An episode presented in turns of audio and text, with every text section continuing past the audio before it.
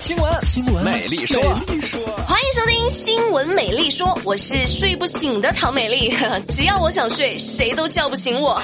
二十号凌晨，南京南站广场上的一名男子当众抢劫一位女孩的钱包。哎呀，那家伙光天化日之下，岂能让你做这种事情？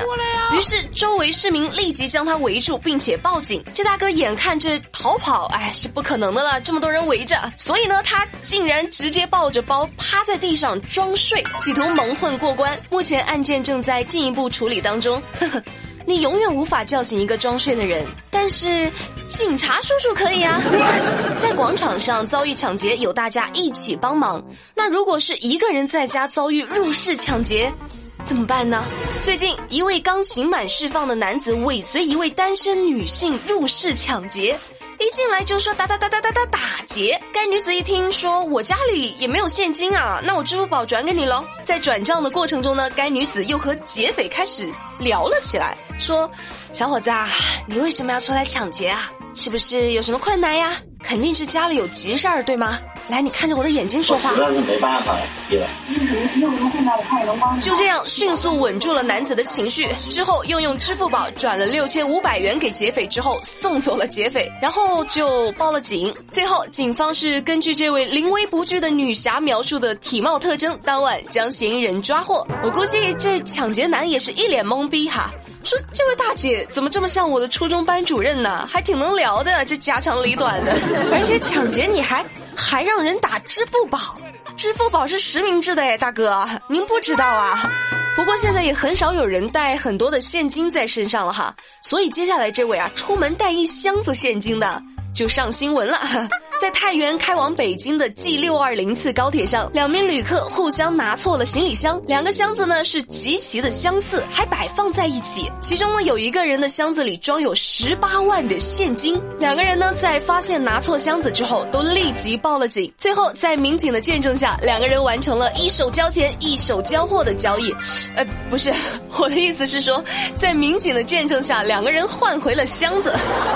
七月二十三号，据网友爆料，说自己在苏州独墅湖附近散步的时候啊，遇见了附近的一对老夫妻在遛狗。由于没有拴狗绳，小狗多次冲向周边的小孩，十分的危险，对市民呢也造成了很大的困扰。面对市民的指责呢，老夫妻不仅没有道歉，还扬言说：“我们家的狗啊，从来不咬人，我们家狗啊，只咬素质低的。”哎呀，这个话你可不能乱说哦，万一哪天这个狗把主人给咬了，你。说这个素质问题找谁说理去啊？不过美丽觉得啊，你这专咬素质低的狗啊，倒是可以借给下面这个景区来用一用。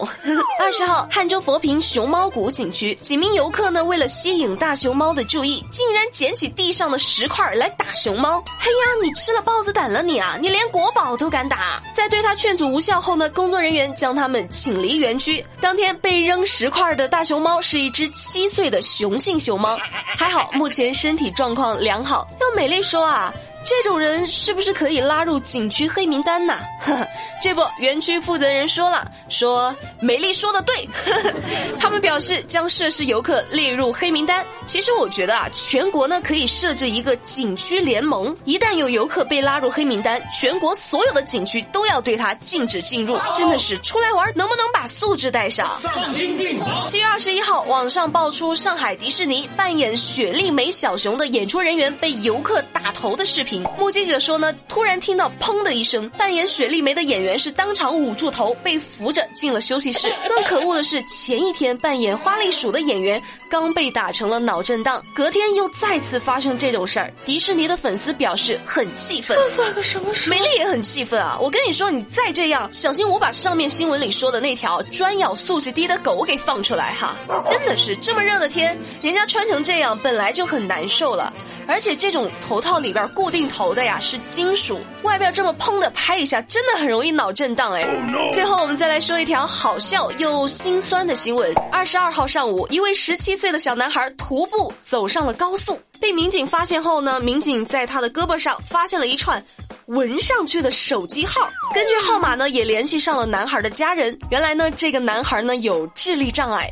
走丢过了好几次，妈妈没有办法，只好把自己的手机号纹在了男孩的胳膊上。中间呢，还因为换号码，把以前的老号码划掉之后，重新纹了一次。哎呀，虽然我知道妈妈也是没有办法中的办法，但是这可不敢再换号码了哈，孩子也不容易。